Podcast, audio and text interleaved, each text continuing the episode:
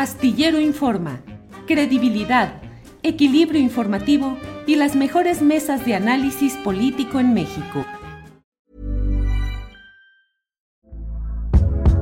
Hey there, it's Michelle Norris. I'm host of a podcast called Your Mama's Kitchen. When I travel, I'm usually looking for a way to find a taste of home when I'm not at home. And one of the things I love to do when I am at home is entertain. And Airbnb allows me to do that. When I was in California recently, I rented a house that had a great kitchen. And when we were sitting around the table, we're all thinking, we're in someone else's house. Someone could be in all of our homes as well.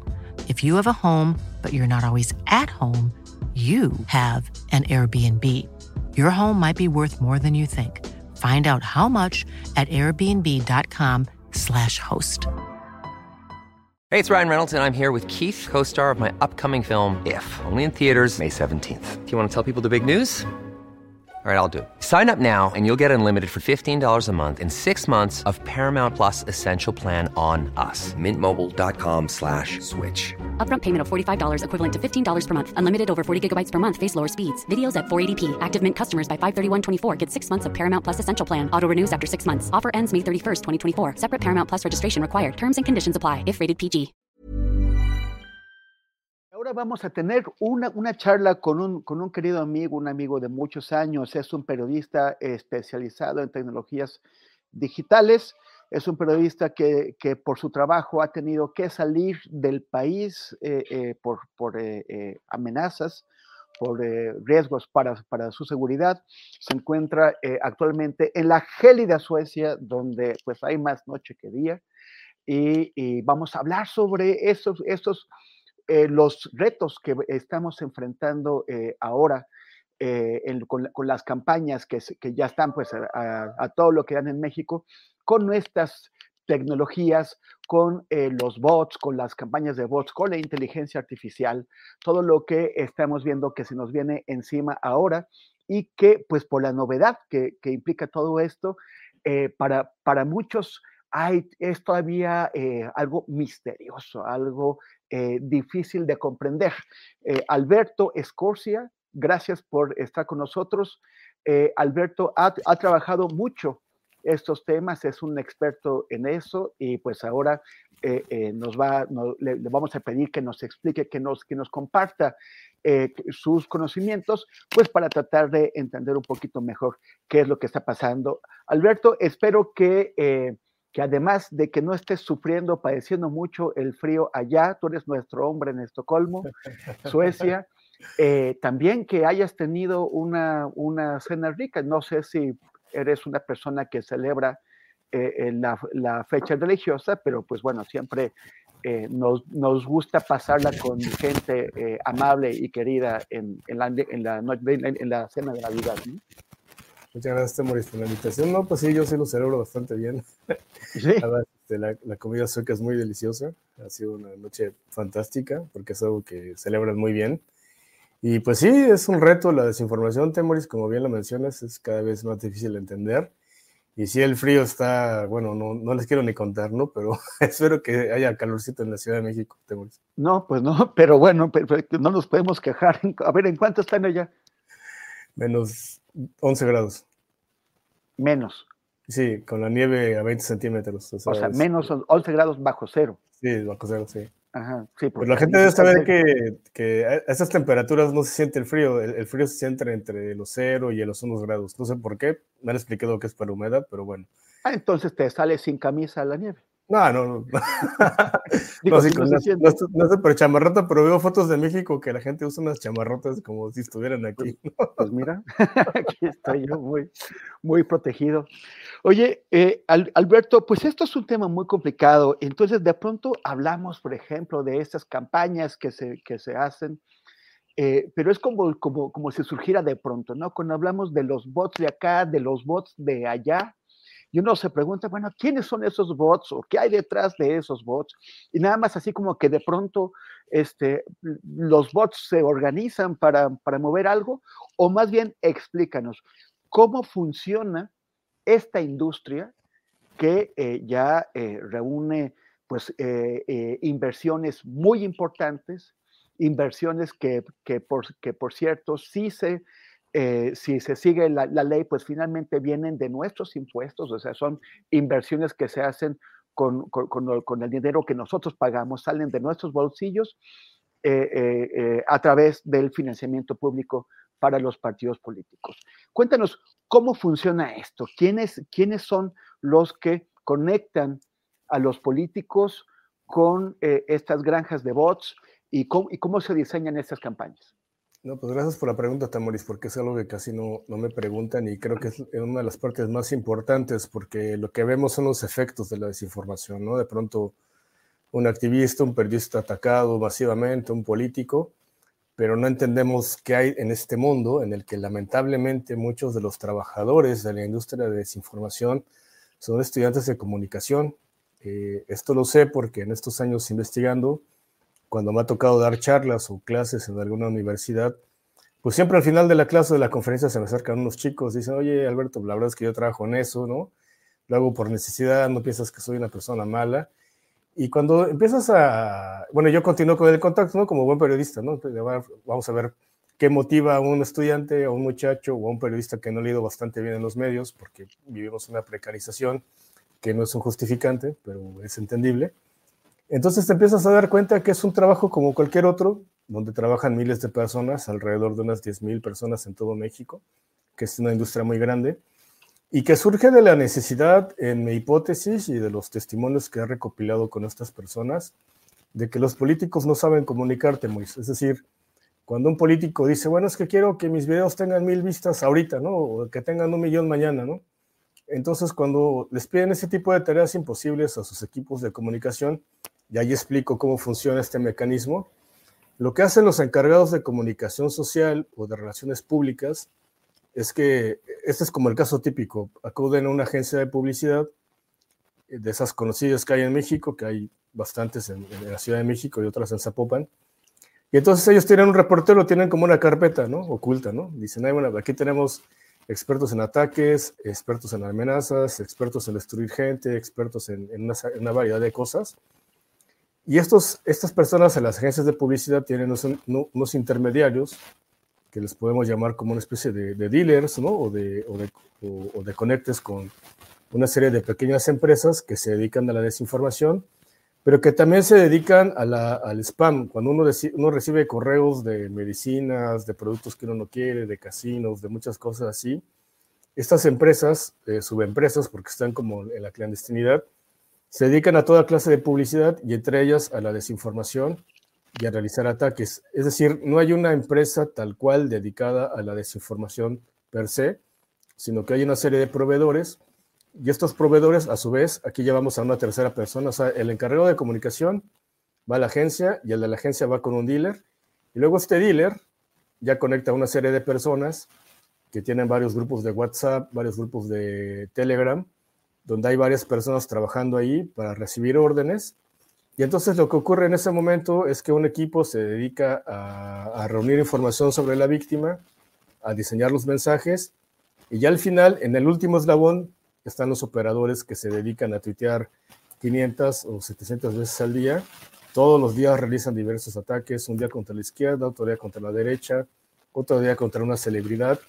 Y al final de cuentas es un trabajo eh, muy explotado, muy precarizado, los que terminan al final, pero terminan ganando mucho más que lo que ganarían como periodistas o como trabajadores en una agencia de publicidad normal. En un ataque, estos operadores al final pueden ganar entre 7 mil y 15 mil pesos, pero el primer intermediario se puede llevar un millón por cada ataque. Entonces, de ese millón va repartiendo, repartiendo, repartiendo, y al final, como es un trabajo de la explotación, de la explotación, de la explotación, pues estos muchachos terminan ganando mucho más de lo que ganarían en un periódico, en un medio de comunicación, pero haciéndole daño a una persona. Pero, pero, pero, no, no, no, no, un poquito, dijiste entre 7 y 13 mil pesos, ¿en qué periodo? En una hora. O sea, sí. o sea, un estudiante que está intentando pagar sus, sus, pues, sus estudios, en una hora puede meterse 10 mil pesos, un estudiante cualquiera. Sí, lo que ganaría en un mes o, dos meses. O, qué, debe tener ese estudiante. O sea, o es un estudiante que maneja muchísimas cuentas o qué. Como... Un operador puede manejar por humanidad máximo 50 cuentas, ¿no? Pero hay personas que manejan mucho más. Y, en esto quiero ser claro, Temoris, porque ya los bots ya no existen. Los bots eran programas informáticos que tú le dabas una instrucción y tuteaban al mismo tiempo, pero por esa característica era muy fácil de detectarlos porque solo podían repetir el mismo texto al ser un programa informático. Lo que estamos viendo realmente, el nombre técnico verdadero se le llama Cyborg, que es una persona que maneja varios perfiles de Twitter, de YouTube, de, Instagram, de Facebook, y él, con su creatividad de ser humano, eh, le dan una línea argumentativa y él repite una serie de mensajes un poquito más creativos, pero no tan creativos, ¿no? Como una verdadera comunicación, pero no repetitivos como si fuera un programa automático. Entonces, esa es una de las características en las que uno puede detectarlos, porque digamos que el que diseña el ataque le da una, una línea argumentativa, una narrativa, y, y este se ocupa de como de repetir algunos mensajes para atacar al adversario y que generalmente es insultarlo, amenazarlo, este, destruirlo, su reputación. Eh, y hay una serie como de, habilidades que tienen estos operadores. Por ejemplo, si este operador tiene la habilidad de hacer memes, o tiene la habilidad de hacer videos, o tiene la habilidad de hacer un video falso con inteligencia artificial, pues es un plus para ellos. Pero últimamente, eh, por ejemplo, en 2017-2018, eh, estos operadores estaban contratando a muchos adolescentes a los que no les pagaban, sino que les daban tarjetas de Amazon, les daban tarjetas de iTunes, o rifaban, por ejemplo, el que tenga más interacciones se lleva dos mil pesos. Afortunadamente esto terminó por un tiroteo que hubo en Monterrey, donde un niño murió y estos grupos de adolescentes pues, hicieron mucho daño. Y fue una de las pocas veces en que la, en que la policía cibernética actuó y se acabó esa derivación, ¿no? Pero lo que actualmente existe es que hay mucha gente desempleada, que no encuentra espacio en los medios o que le ha ido muy mal en los medios y que tienen un segundo trabajo o un, tercer trabajo trabajando como bot, pero bot es un mote, es un, apodo. Lo que realmente son, son operadores de cuentas y técnicamente se les llama cyborgs, Temoris. Entonces, lo que, lo que tenemos es el responsable de comunicación de la campaña de un candidato, candidata, candidate, decide contactar una agencia de relaciones públicas que no establece la relación directa con eh, con, con, con, los, con estas em, empresas informales. Así es, es a través de uno. ¿Por qué, necesitan a un dealer, a, un intermediario? ¿Y por qué estas empresas que pues están recibiendo dinero y están pagándole a gente son informales? Bueno, mi interpretación personal es porque no, se, no quieren manchar el nombre de la agencia, porque lo que terminan haciendo los equipos de comunicación de los políticos, tú sabes que se renuevan cada tres años, cada cuatro años, ¿no? Pero las agencias de publicidad siempre están ahí, ¿no? O sea, tú ya sabes que hay agencias de publicidad, que puedes acudir por ellas para un comercial, para un spot, pero de pronto les preguntan, oye, ¿y no tienes por ahí un equipo que haga guerra sucia? dice, ah, pues sí, mira, casualmente aquí tengo un catálogo, no sé qué. Ya es cuando empieza la negociación, pero no quieren que se relacionen con ellos, ¿no? Esa es mi interpretación de los testimonios que, que, pues, he recabado en estos años, este, porque se vería muy mal para estas agencias pero generalmente el primer punto de contacto son agencias de publicidad y relaciones públicas de toda la vida, que llevan muchos años de eso. te cuento un caso real. Eh, esto lo terminé confirmando con el caso del tomate, no si, lo, si te acuerdas de él, ¿no? Este, de Mauricio Toledo. Que recuerdo muy bien que... Hey there, it's Michelle Norris. I'm host of a podcast called Your Mama's Kitchen. When I travel, I'm usually looking for a way to find a taste of home when I'm not at home. And one of the things I love to do when I am at home is entertain. And Airbnb allows me to do that. When I was in California recently, I rented a house that had a great kitchen. And when we were sitting around the table, we we're all thinking, we're in someone else's house. Someone could be in all of our homes as well. If you have a home, but you're not always at home, you have an Airbnb. Your home might be worth more than you think. Find out how much at airbnb.com/slash host. Hey, it's Ryan Reynolds, and I'm here with Keith, co star of my upcoming film, If, only in theaters, May 17th. Do you want to tell people the big news? All right, I'll do it. Sign up now and you'll get unlimited for $15 a month in six months of Paramount Plus Essential Plan on us. Mintmobile.com slash switch. Upfront payment of $45 equivalent to $15 per month. Unlimited over 40 gigabytes per month. Face lower speeds. Videos at 480p. Active Mint customers by 531.24 get six months of Paramount Plus Essential Plan. Auto renews after six months. Offer ends May 31st, 2024. Separate Paramount Plus registration required. Terms and conditions apply if rated PG. Toledo, el ex cacique de Coyoacán. Al que, el que Gerardo Fernández Noroña se, hizo su aliado y protegió hasta que logró escaparse ah, cierto, ¿verdad? Lo, le dieron una diputación en el PT. Le dieron una candidatura eh, que no, no llegó a tomar posesión, pero sí este, logró escaparse a Chile, de donde ya no lo vamos a poder traer. Entonces, por circunstancias de la vida, un día me, citó un amigo, me dijo, oye, hay, una persona que quiere hablar contigo porque está arrepentido. Y yo, ¿pero por qué? Bueno, ahí voy yo, ¿no? No es la primera vez que me pasa esto, ¿no? Entonces va el tipo, mira, aquí están los datos, aquí están los discos duros, mira, estoy arrepentido porque yo trabajaba para el tomate, pero el señor empezó eh, en un partido de fútbol, él quería tener los mismos likes que otro contendiente de la alcaldía de Coyoacán, y pues quería, para el otro día quería 100 mil reproducciones de sus videos, pero pues que sus videos no pegan, es un tipo pues antisimpático, ¿no? No es fotogénico. Entonces, este, pues me terminó este, presionando y yo terminé acudiendo a una, este, a una agencia de bots, pero estoy arrepentido porque yo creo en la comunicación, yo quiero hacer bien mi trabajo, ¿no? Y así muchos casos. También recuerdo el caso de un, tipo que trabajaba para el Sandor Penchina en 2018, del grupo Hidalgo, donde viene Fayad, donde vienen todos esos personajes, este, Murillo, Karam. David Penchina. Exactamente, David Penchina y también este, entregó unos discos duros que se los entregué a, la BBC y de una investigación que hicimos. Y ese mismo caso, o sea, al final de cuentas estas personas se arrepienten mucho, es por eso que yo recibo mucha información y conozco mucho del fondo que hay detrás, ¿no?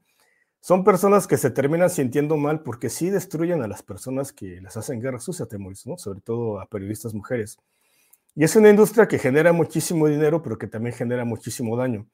Entonces las agencias formales de publicidad no se quieren relacionar con ellos, pero es una muy buena fuerte entrada de dinero, sobre todo en el mundo de celebridades y del mundo del fútbol. O sea, la política es, digamos, como el tercer mercado de estas agencias, donde tienen muchísimo trabajo ese del tema de celebridades para atacar, para hablar del divorcio, para hablar de las infidelidades, para promocionar las portadas, que hay guerras entre telenovelas, etc. Pero un subproducto que, que tiene su apogeo en, en la época de elecciones como ahorita, pues es justamente con los políticos y lamentablemente las condiciones de trabajo entre muchos periodistas y comunicadores y agencias pues terminan, o sea, imagínate, eh, si a algún periodista le pagan 5 mil pesos o 7 mil pesos, que es más o menos el salario de un reportero en un medio de comunicación, y en un día puede ganar 10 mil o 15 mil o hasta 20 mil pesos, según las habilidades que tenga, pues se entiende, ¿no? Pero no es una justificante, Temuris, porque creo que al final, pues tenemos que reivindicar el valor del periodismo, ¿no? Y creo que pero lamentablemente es el caso, eh, es muy común, es más grande de lo que imaginamos. Eh, en, este, en esta época electoral llevo contadas como unas 5 millones de cuentas y en 2018 fueron 1.2 millones de cuentas de guerra digital.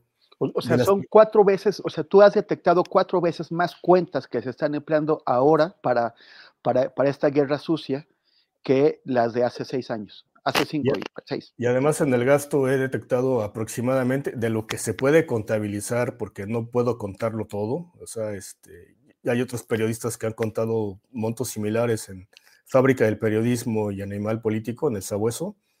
Pues van, van como 7 millones de dólares gastados, Temoris, nada más en Facebook, en estas precampañas. Y eso puede sonar una cifra cualquiera, pero es más o menos como cuatro o cinco veces de lo que se gastaron en 2018, nada más en las precampañas. Entonces yo por eso considero y por eso llevo mucho tiempo diciendo estas semanas que esta elección va a ser una de las más manipuladas en México, no solamente en el proceso de Morena, sino también en el PRI, en el, paso, en el caso de Xochitl Gálvez, ¿no? con el Frente Amplio, en Movimiento Ciudadano que tienen a una de las fábricas de, de bots más grandes que se llama Intatcom, que está en Zapopan. Entonces creo que eh, lamentablemente no se termina de entender lo grave que es esto, Temoris, pero creo que la libertad de elegir y la libertad de, pues, de, tener una libre elección, ¿no? Perdón por la redundancia, pues está en riesgo porque el que gane en este proceso electoral, pues va a ser el que manipule más o va a ser un factor muy importante de esto. Y lamentablemente se ha normalizado temas. Oye, rápidamente, Alberto, porque se nos fue el tiempo como agua y ya pronto vamos a tener aquí a nuestro siguiente entrevistado. Rápidamente, no, este, este, a ver, Xochitl Galvez la, gran promesa, lo que nos vendieron, lo que intentaron vender sobre ella es su espontaneidad muy humana.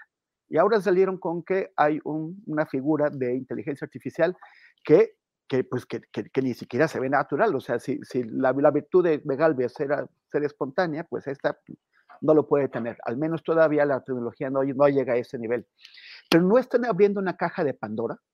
O sea, no, no, no están generando ya no estén abriendo la puerta a, la manipulación, a las fake news. No, no vamos a ver al rato a una Xochitl Galvez diciendo lo contrario de lo que sus eh, de, lo, que su equipo quería eh, decir. ¿No vamos a ver a más candidatos jugando con esto también? O sea, yo lo pondré, en un mundo ideal, digamos, será una, una idea muy creativa, ¿no? Ah, vamos a tener una candidata que diga lo que la gente quiere, ¿no? Pero como es México, y no porque México sea más o menos, sino que está muy manipulado y no, hay respeto a las reglas, pues sí le abren la puerta primero a los que quieran falsificar a, a Xochitl Galvez, porque cuando tú presentas un video hecho con inteligencia artificial, le ahorras a otro procesador de inteligencia artificial de hacer falsificaciones de Xochitl. Y por otro lado, pues le das armas a alguien que quiera poner a Claudia Cheman recibiendo dinero de un narco, ¿no? O diciendo algo incómodo. Este, creo que abrieron una, una puerta que no se tenía que abrir y que lamentablemente lo que vamos a ver es infinitamente posible, todo todas las opciones que te puedas imaginar, las candidatas desnudas, este, borrachas, diciendo algo incómodo, o bien eh, confundiendo con los mensajes, porque estos videos de Social Galvez se pueden repetir muy fácil ya una vez que procesan los datos, entonces la podemos ver diciendo cualquier otra cosa, Temoris. Y creo que pudiera haber sido muy creativo si estuviéramos en un país muy desarrollado, pero creo que en México se van a saltar todas las reglas y lamentablemente ya va a ser más difícil detectar porque el, avatar de Xochitl es, es, muy parecido a ella, entonces la gente que lo vea rápidamente en su teléfono o, de volada en Twitter se va a confundir. Y, tú, tú, ves que ya, o sea, esa es una tendencia global o, o, está empezando en México. ¿Qué es lo que está No, eh, está empezando en, México, en la India y en Irán. Son como los países que no sé por qué cada cierto tiempo innovamos en estos temas. En la India pasó de que tú podías utilizar un video de Xochitl, bueno, de la candidata o del candidato y mandar tu texto y que el candidato dijera lo que, lo que quisiera. Pero rápidamente los de las tienditas, los pequeños comerciantes empezaron a utilizar estas, estos robots de inteligencia artificial para que promocionaran sus negocios, ¿no? Este, digamos con el lado más inocente. Pero ahora ya podremos ver a cualquier persona en cualquier municipio diciendo, haciendo que Xochitl Gálvez diga cualquier cosa. Y si Claudio Sheinbaum se le ocurre hacer lo mismo, pues va a ser muy sencillo utilizar esas imágenes, porque como ya están procesadas, ya no tienen que hacerle el entrenamiento para que estos avatares digan lo que quieran. Entonces, sí, estamos como marcando la tendencia, pero quienes van más avanzados en la India en las últimas elecciones tenemos. Oye, ¿y qué? Y México, este, esto, esto se da como por qué? Por, porque, porque somos muy creativos, porque se nos da el juego sucio, porque, porque tenemos, porque somos un laboratorio de exploración de, nuevas tecnologías, ¿por qué? Bueno, porque en, en, México se dio la penetración, sobre todo de Twitter y de Facebook, muy rápido y casi no hay regulaciones como las hay en la Unión Europea o en Estados Unidos. Y digamos que cuando irrumpieron las redes sociales en México en 2006, 2009, en esos tres años, pues fueron un, contrapeso contra la televisión, es decir, eh, con la guerra contra el narco, las redes sociales se volvieron como un instrumento para organizar protestas, para mucha participación política, como también ocurrió en los países árabes, como en Irán, como esta Irán Revolution, o en la India en su momento, ¿no? Con este movimiento nacionalista. Entonces digamos que las redes fueron, son como el quinto poder en estos países del tercer mundo, ¿no? No tanto en el primer mundo. Y aparte, eh, como México es un país que tiene muchos teléfonos móviles, más de 90 millones de teléfonos desde hace muchos años, digamos que las redes sociales se, se convirtieron como en una, una, plaza pública, que primero fueron para protestar, pero ahora son para manipular, ¿no? Justamente por esa penetración. Y aparte, pues que tenemos mucha creatividad, creo que estos países compartimos una gran cultura ancestral, que estamos llenos de creatividad para lo bueno, pero también para lo malo, ¿no? Entonces creo que va a ser interesante qué rumbo va a tomar esta elección, sobre todo ahora que el candidato de MC no está definido, aunque no sé si en estos días lo hayan definido, pero este, creo que ese vacío que dejó Samuel, ¿no? Con los jóvenes, con TikTok, que ni Chemba ni, ni Sochi lo pueden llenar, va a ser muy interesante cómo promueven a un Dante Delgado, si es que es él, pues este, haciendo el ridículo, no sé pero creo que lamentablemente las redes podrían tener mucho potencial para comunicar. Creo que la idea de Xochitl está bien, pero lamentablemente se va a terminar utilizando para manipular temas. Pues en fin, bueno, muchísimas gracias, Alberto. Ya, creo que ya va siendo ya de noche por allá, entonces. Sí, Nada más si me dejas, este, no sé, promocionar mi ah, colecta. Claro, claro, claro. Tú tienes, tú tienes un, un, este, un, una rifa anual para apoyarte, sobre todo ahora que estás en el exilio, literalmente en el exilio. Sí, bueno, y aparte de eso es más bien porque el, tema de inteligencia artificial es muy difícil de, como de detectarlo. Eh, tenemos que gastar más dinero en, en, el equipo. Entonces estamos haciendo una colecta en GoFundMe, que ahí les, les, mandamos el link, si nos pueden apoyar. No es mucho dinero, son como 20 mil pesos. Por eso nos ayuda mucho para tener un observatorio en estas elecciones y seguirles compartiendo estos análisis ¿no? y, procesando tanta información que recibimos. También se puede ver, también se puede ver en tus redes, ¿no? ¿Puedes decirnos cuáles son tus redes? Sí, claro. el Twitter es arroba Alberto Scorcia y la página web es ajá, pegado. Y la página es lo que sigue.tv, diagonal donar. Y ahí este, cualquier cosa, cualquier testimonio, que siempre en estas épocas nos llega un montón de información, un montón de historias sórdidas pero qué bueno que hiciste esta pregunta, Temoris. Hay un lado humano detrás que explica eh, por qué la precariedad alimenta mucho este, la, la, industria de la desinformación, que lamentablemente estos chicos que son muy talentosos, que podrían trabajar bien en un medio o en una agencia de publicidad, pues terminan yéndose al lado fácil, ¿no? De ganar 7 mil, 19 mil pesos en una hora, lo que ganarían varios meses de trabajo, Temoris. Gracias, Alberto. Y, también en, la, en, los, en las redes de Alberto Scorsia pueden encontrar un curso, un taller que está dando para la detección de desinformación eh, e, inteligencia artificial, ¿no? Así es, justamente. Estamos ahí enseñando las claves para detectar cuáles mínimos cambios en la voz, cuáles cambios mínimos en la imagen son determinantes para saber, porque afortunadamente la inteligencia artificial no es tan poderosa y hay algunos detalles, como las pronunciaciones, que todavía son detectables y que afortunadamente hemos encontrado ahí muchos casos, como el, caso de Marcelo Ebrardo Martí Batres o el caso de Viri Ríos, nuestra compañera periodista. Muy bien. Alberto Escorcia, muchísimas gracias. Te mando un abrazo hasta allá. Y feliz año y ahí tápense bien con el frío. bueno. En Sherwin Williams somos tu compa, tu pana, tu socio, pero sobre todo somos tu aliado, con más de 6.000 representantes para atenderte en tu idioma y beneficios para contratistas que encontrarás en aliadopro.com. En Sherwin Williams somos el aliado del PRO. Para que te enteres del próximo noticiero, suscríbete y dale follow en Apple, Spotify, Amazon Music, Google o donde sea que escuches podcast te invitamos a visitar nuestra página julioastillero.com.